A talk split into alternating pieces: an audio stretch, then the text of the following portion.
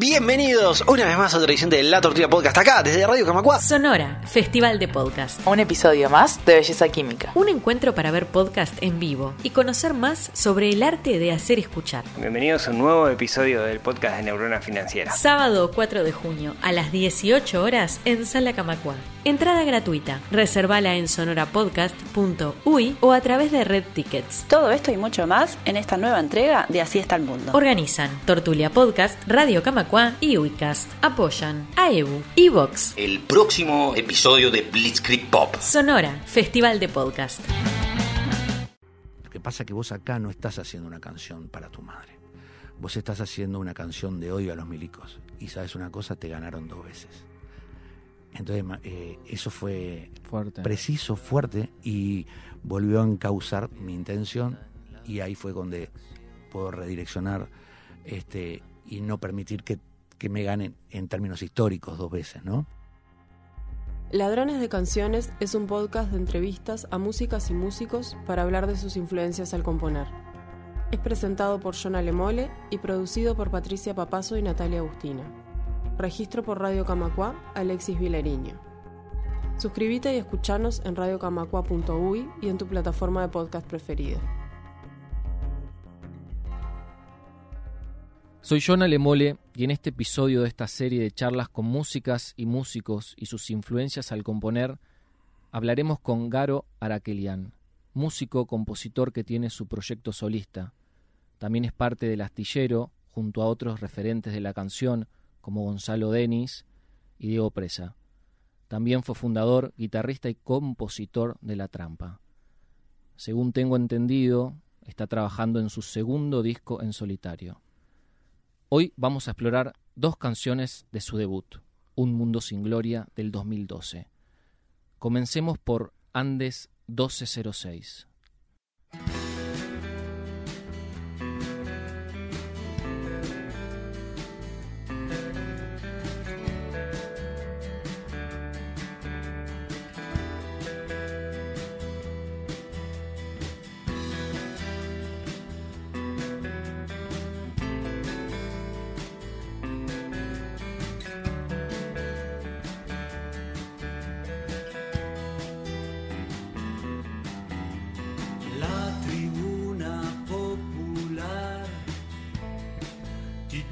Hoy El amor que mata. Desde el ventanal se ve la calle Sarandí como un río de epitafios y paraguas.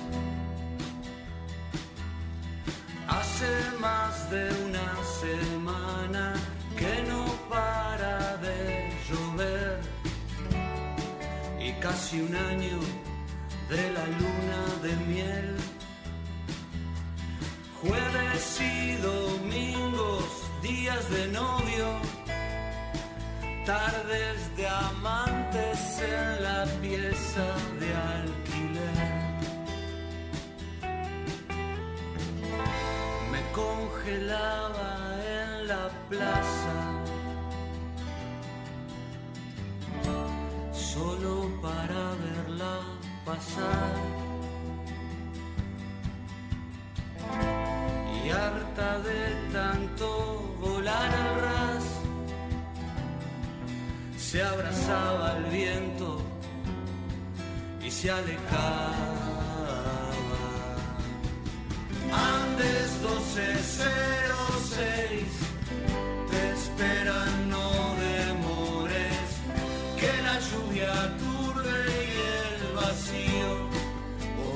reclama amores y el tiempo,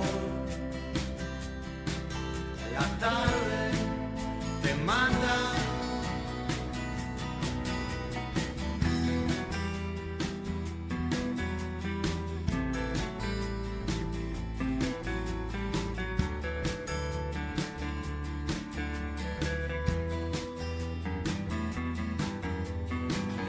Esperaba solo, sentado en la cama, entre poemas, diarios, fotos y cintas rosadas.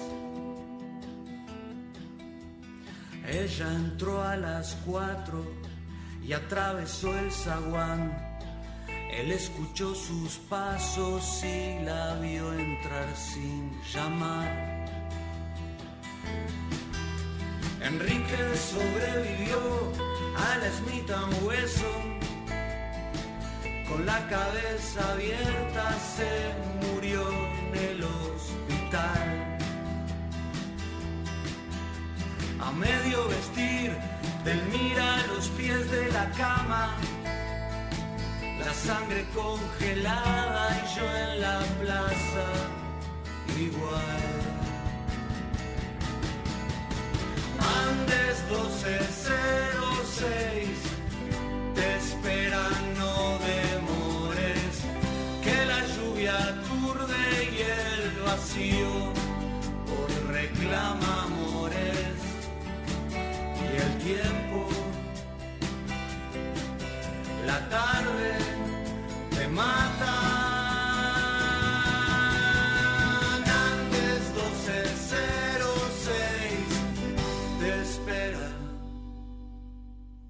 ¿Cómo estás, Jaro? Muy bien, Jonah, un gusto estar acá. El, el gusto es mío. Qué, qué linda canción. ¿Cuál, ¿Cuáles son tus influencias al componer y si recordás una en especial en esta canción que escuchamos recién? Bueno, eh, el definir las influencias eh, en general, eh, ¿qué te influenció o qué te influyó? Parecen dos conceptos que son muy diferentes, ¿no? Este, a veces el ego es un buen cernidor, este, el ego administrado para responder con un poco más de precisión, ¿no?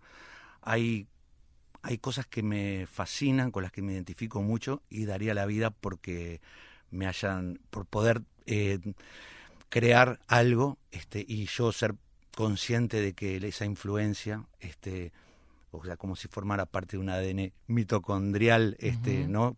Que pude tomar eso y transformarlo en parte de mi obra. Y después hay cosas que te... La mayor parte de las cosas que, te, que me fascinan, este, es muy difícil que yo considere que eso se puede estar presente en, en, en, en algo de las obras, ¿no? Sí. Este, más que nada a veces es una, una intención eh, que pocas veces se entiendo que se puede identificar en el resultado, ¿no? Ajá. Este, y después hay muchísimas cosas que te influyen de las que no sos consciente. Algunas cosas que, que te gusta reconocerlas o hacer el esfuerzo de rastrearlas. Y muchas otras que, que te gustaría que no te hubieran este, influido, influenciado, definido. Este, más que nada en parte de nuestra, de nuestra matriz eh, en, la- en cómo comunicamos las cosas, ¿no? ¿Qué hacemos con los sentimientos? ¿Cómo los transformamos en palabras? Sí. este, o en música. Este, muchas veces eh, tenemos cosas que están debajo de nuestra alfombra emocional claro, este, y son las que más nos influyen y determinan. ¿no? sin duda. Este, es una respuesta un poco compleja, pero sensata en el sentido de, de que, bueno, es una cosa que me la he preguntado muchas veces, ¿no? Que, que no, no como la preguntaste tú, pero qué cosas de las que me interesan eh, están presentes en mi obra. Y la verdad me cuesta mucho identificarlas, ¿no? Ajá. Este, y en el caso este, creo que eh, en la canción una de las cosas más difíciles eh, con las que me he topado en el mundo de la canción, Sí, tal vez es el manejo de la primera persona claro. o eh, el ser un el cronista y no ser el personaje, Claro. que Uruguay particularmente tiene se da, se da por sentado en general, más allá, eh, digo en, la- en lo tra- más tradicional o en el canto popular más tradicional o en el folclore. Ujú. Venimos de una, de una, en tango ni hablar, de una raíz donde la primera persona en general coincide con el, con el, con el decidor, ¿no? Sí, Y sin embargo, vos escuchás a Bruce Springsteen y cuando habla en primera persona, en el primer verso hay algo que no he logrado definir qué es. Obviamente tiene que ver con la expresión, el lenguaje corporal, la figura ya de, de- de él este, como, como un cronista o, o como un portavoz de otras voces, en donde, bueno, vos ves eh, Bruce Springsteen hablando en primera persona y muy pocas veces pensás que es él. Siempre Sí. es un personaje del que él este, toma su, su voz, ¿no? Este, su, su historia y, la, y, y el pacto ese que vos tenés con, con el decidor, con el cuentacuento, este, de romper esa barrera. Hay un pacto, como hablamos la otra vez en tu, en tu recital, ¿no? de Sí, sí. Demoledor. Este, el pacto ese es una de las cosas que está más, eh, se le ha quitado importancia. Mm. Eh, digamos, el mundo de los clichés o de los supuestos, el mundo de la canción moral, eh, le ha quitado importancia a ese pacto. Entonces ha dejado de ser aquello que era una, un encuentro con lo inesperado, con lo sorprendente, pasó a ser una cosa en automático, en general, por supuesto estoy hablando, Sí, ¿no? sí, claro. en automático, donde ser- nos regodeamos de o ser los buenos, o ser los progresistas, o ser este, los que cuentan desde el lado de los ganadores algo. Este, y en ese sentido la canción, esta, tuvo una búsqueda de, de volver a la, a la narración, por más que sea un, esté basada en una en un episodio real, con un personaje real. Claro. Yo estudié, eh, estuve meses estudiando, traté de llegar a todo lo que pude del material que, que había y de los documentos más que nada, ¿no?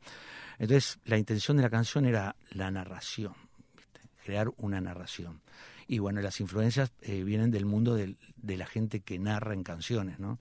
Claro. Este, que en su mayoría no son de acá. Pero sí, por ejemplo, de acá te puedo decir que el Sabalero es El Sabalero. una, una referencia eh, de las más fuertes. Viste Mm. que el Sabalero, vos nunca estuviste en una. en un- de repente, yo no estuve en una casa con techo de zinc y nunca escuché la lluvia en mi casa con techo de zinc. Pero te lo cuenta él y en el primer verso te parece que te diera la mano y vos ya estás ahí y el pacto funciona. Claro. ¿no? Y eso me parece maravilloso. Este, Sí. Y bueno, era un- es un poco de mezcla de todo esto que te estoy contando. Es hermoso. Eh, para entrar un poco en contexto, eh, la canción habla sobre el femicidio de, de Elmira Agustini. Bueno, hoy la lectura puede ser, eh, o sea, sería femicidio, ¿no? Totalmente. Este, pero yo soy un cronista basa- en ese tiempo, no estoy Qué interesante. en este tiempo. Este tiempo a mí me obligaría a tener una visión moral y a, s- y a concordar con, una, con un relato progresista hoy, voy, con el que estoy totalmente de acuerdo, a no ser que se utilice con fines morales eh, en lo artístico, Sí, sí, cosa sí. con las que estoy totalmente en desacuerdo. Bien. Entonces, este cronista es un cronista de ese comienzo de siglo. Bien. Eh, y no hay, no hay ni buenos ni malos como es la buena crónica. La, una crónica fotográfica no viene con, un manual eh, y con indicaciones para Sí, sí, sí. interpretarla, ¿no? Totalmente. Este, y la moral creo que ha hecho y sigue haciendo bastante daño en el mundo artístico, ¿no? Pero bueno, son lecturas este, un poco como cada uno con sus obsesiones, digamos. Sin duda. Eh, haciendo la investigación me encontré con el disco Murder Ballads Claro, de Nick Cave, claro. ¿no? Totalmente definitorio en, como, como influencia para este disco para mí. Qué bueno. Sí. Eh, pero ahí, viste, eh, pasa una cosa y es, hay una cultura, el, el murder ballad como es un género, ¿no? Que Sí. sería, para los que no puedan entender, sería como canciones sobre crímenes, Exacto. ¿no? Este, el mundo de, del- de lo criminal, pero sórdido también, llevado a la cultura popular. Eso nace en Europa, este, tiene cientos de años, eh, y me- por Irlanda es que llega a Estados Unidos. En Europa no era algo moral, ¿no? estaba más bien signado eh, por, por cosas un poco más antiguas. Cuando llega a Estados Unidos pasa por el filtro de la, del Estado naciente y entonces también se utiliza como eh, una forma de, de decir todo lo que, por lo que vos peques va a ser condenado, ¿no? Este, como la decenas y decenas de canciones del ahorcado que hay en Estados Unidos, ¿no? Las preguntas del, del ahorcado si hubiera hecho tal cosa, ¿no? Si tuviera una segunda oportunidad. Entonces ahí también se moraliza un poco. Sin embargo, Dylan tiene, este, viene, también tomó ese elementos de ese género para, para hacer algunas de sus canciones. Y bueno, Nick Cave eh, lo que hace es centrarse directamente Sí. en ese disco y fue una influencia importante porque la estudié a fondo. Mirá qué Y te voy a decir un- una cosa eh, claro, el disco de Nick Cave es desolador, te quita el alma, es como una película de zombies, no hay nada, o sea, porque es desesperanzador en extremo. Mm. Em, no, no te deja nada, es tan, te vacía. Y él fue consciente de eso. Y entonces termina el disco con eh, Death is not the end, ¿no? Sí. Que es una celebración de, de lo que hay más allá, este, de- en definitiva de la vida, este, como una extensión este, más allá de nuestros límites vitales. Y de eso le da al disco un cierre eh, donde parecería que sin decirlo, él cree que ese mundo del que es cronista no es una cosa que él la está ponderando ni, ni poniendo como, como una eh, ejemplarizante o como somos esto. No, es una fotografía múltiple, eh, intencionada, a un ángulo, a una esquina de nuestro mundo, Eh, pero lo cierra con algo que es esperanzador. Y eso porque parece que cuando hablamos de influencia parecería como que son las canciones, lo que hay dentro de las canciones, el sonido. Y sin embargo, ese detalle para mí fue, eh, dije, este disco, eh, Un Mundo Sin Gloria, Sí. no puede también ser un disco que te vacíe. Claro. Este, y entonces el, eh, poder identificar eh, que había que darle un cierre con algo que fuera esperanzador, porque el disco no tenía la intención de ser, de ser no tiene de ser desesperanzador, sino de mostrar algo que en realidad es una herramienta para cuestionarte. Es, mirá que no somos tan buenos como estamos promulgando. Mirá que mm, hay una, hay una narrativa de nuestra identidad que viene de hace tiempo, pero que en los últimos años creció mucho, de lo bueno que somos, de lo solidario que somos, de parecería como, y, y bueno, que algunas cosas eh, muy jodidas de nosotros aparecieron en la crisis. Claro, ¿no? En la- claro. Eh, entonces, bueno, eh, eso es un ejemplo de algo que influyó directamente, por ejemplo. Qué, qué interesante. Hablando de, de la narrativa, digamos, quería pasar a, a charlar eh, sobre la móvil. Eh, no sé si te quiero hacer la, la pregunta nuevamente de si hay alguna referencia en este tema, pero sí te quería compartir un comentario que tiene el tema en YouTube Ajá. y dice, solo para quien lo vivió o le tocó trabajar algún momento de ese periodo puede entender a la perfección este tema. Garo tiene casi todas sus canciones sobre diferentes hechos de la vida real. Excelente músico, compositor. Arriba Garo. Bueno, me, me intimida. Quedémonos con... Es la percepción de, de un, de un oyente de tu disco y de, en particular de esta canción de, de La Móvil. Bueno, te puedo contar algo de, Sí. de esta canción. Sí, Este, en son muy buenos eligiendo, este, porque es casi quirúrgico esto, eh, en el sentido que es la única canción de todo el disco y probablemente de toda mi, lo que podría ser mi cancionero como creador, que, que es eh, autobiográfica. Em, fue tal vez una de las canciones que más me costó escribir. Eh, es una canción sobre, sobre mi adolescencia temprana, eh, en el periodo que mi madre ya estaba destituida y mm, eran los viajes al Chuy para traer cosas para vender.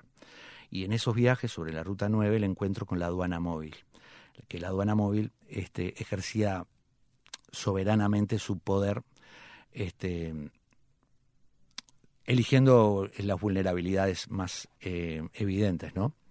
Mujeres, eh, pobres, niños, cosas por el estilo. Esta escena terminó en un plantón de 12 horas. Este, la escena que narra, que cuenta la canción, Ajá. en un plantón de 12 horas en un establecimiento sobre la ruta por el desacato que tuvimos. Este, el desacato fue eh, hacer lo que yo digo que fue como una cosa sacramental, en el sentido que me definió para siempre y me marcó como un bautismo. Este, el, cuando le pedían a mi madre que entregara parte de lo que traía, Sí. que obviamente no era para una confiscación, este, eh, digamos, eh, en forma institucional, era Claro. todo al margen, ¿no? Claro. Este, básicamente las botellas de whisky, este, que eran dos y eran una porquería. Pero entonces, bueno, cuando mi madre pide que la, que la rompa antes de dársela al milico, ¿no? Este, pero bueno, esas cosas son parte de un, de más allá de que puedo tomar mi experiencia, en realidad es una canción que me utilizo a mí mismo y a mamá para hacer una canción de amor, ¿no? De agradecimiento, pero también para definir a un Uruguay que, que es un poco el, el, Uruguay que no tiene rédito político. Eh, los que quedaron en, durante la dictadura acá, que son, mm. eh, por supuesto que el 99,9% de los uruguayos, y cantidad de cosas que se vivieron y que no forman parte de la reconstrucción histórica, mm. ni reciente ni inmediata. Y eso es un debe, eh, no mío, pero a quienes tienen eh, la tarea de la reconstrucción.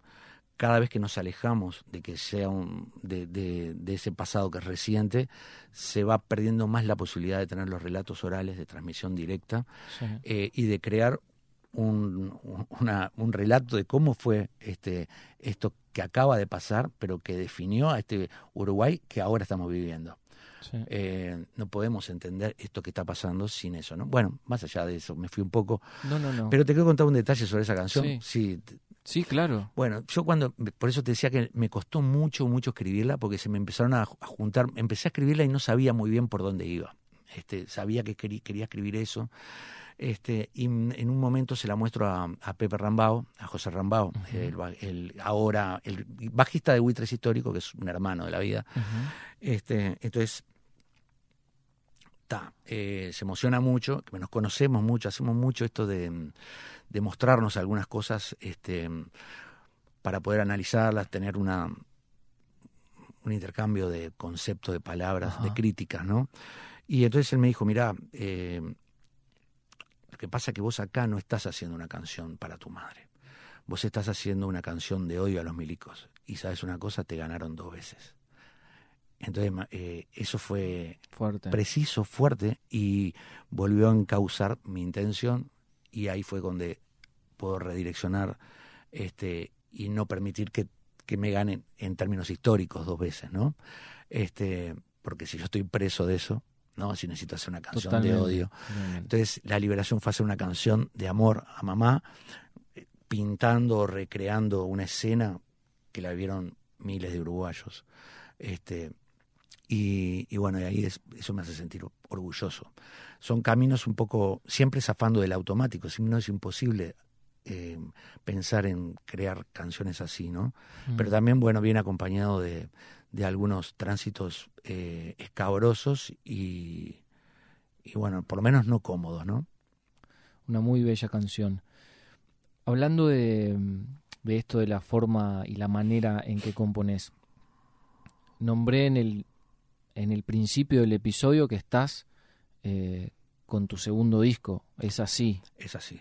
Estoy trabajando. Lo estás trabajando. Lo estoy trabajando y lo que me cuesta escribir no tiene nombre. ¿Qué, qué, eh, me podés adelantar o nos podés adelantar a, los y Bueno, es un disco diferente al, primer disco. Em, necesariamente diferente. No solamente por el tiempo que ha pasado, sino porque eh, son discos creo que, que tienen intenciones totalmente diferentes. Este es una crónica del presente y aquel era una más que nada crónicas eh, atemporales, ubicadas cada una, atemporales no es la palabra, ubicadas cada una a lo largo del siglo XX, comienzo del siglo XXI, con una definición de quiénes somos, ¿no? Y una autocrítica, ¿no? Como sociedad y de todas esas cosas que están este, puestas en el lugar donde no se ven. Eh, este está más eh, este está orientado a una mirada en el, en el hoy, digamos. Y son personajes también. Qué bueno, qué interesante. ¿Tenés eh, alguna fecha tentativa para lanzar algún tema? No. No, no, vengo desde hace años este, rebotando con todos mis eh, planes A. Este, así que bueno, pero espero grabarlo este año. Qué bueno. Bueno, Garo, muchísimas gracias por haber pasado por Ladrones de Canciones. Quería dedicar este episodio a la memoria de Dino y nos vamos escuchando la móvil.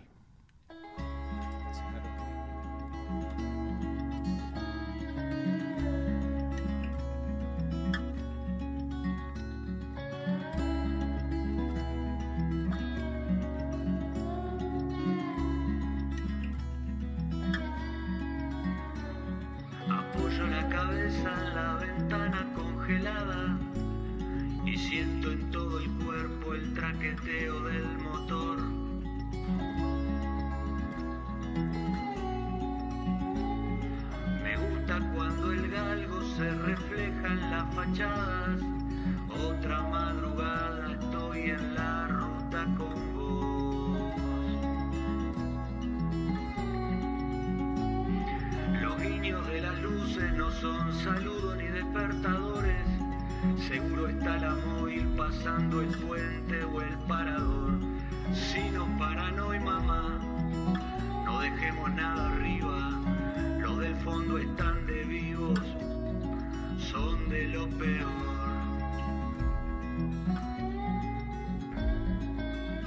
Y ahora que ya soy un hombre, a veces vuelvo a la frontera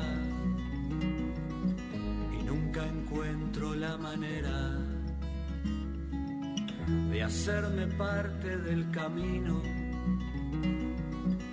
como cuando iba contigo volviendo a casa de Brasil.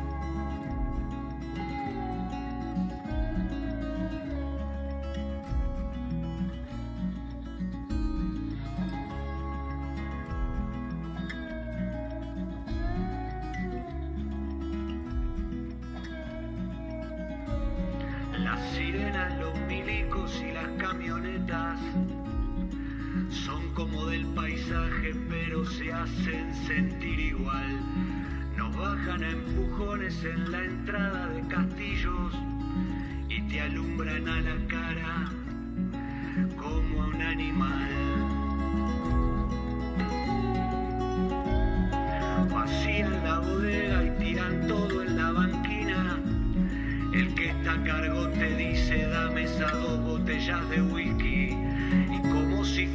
sacramento me miras y me decís mi cielo por el amor de Dios rómpela contra el piso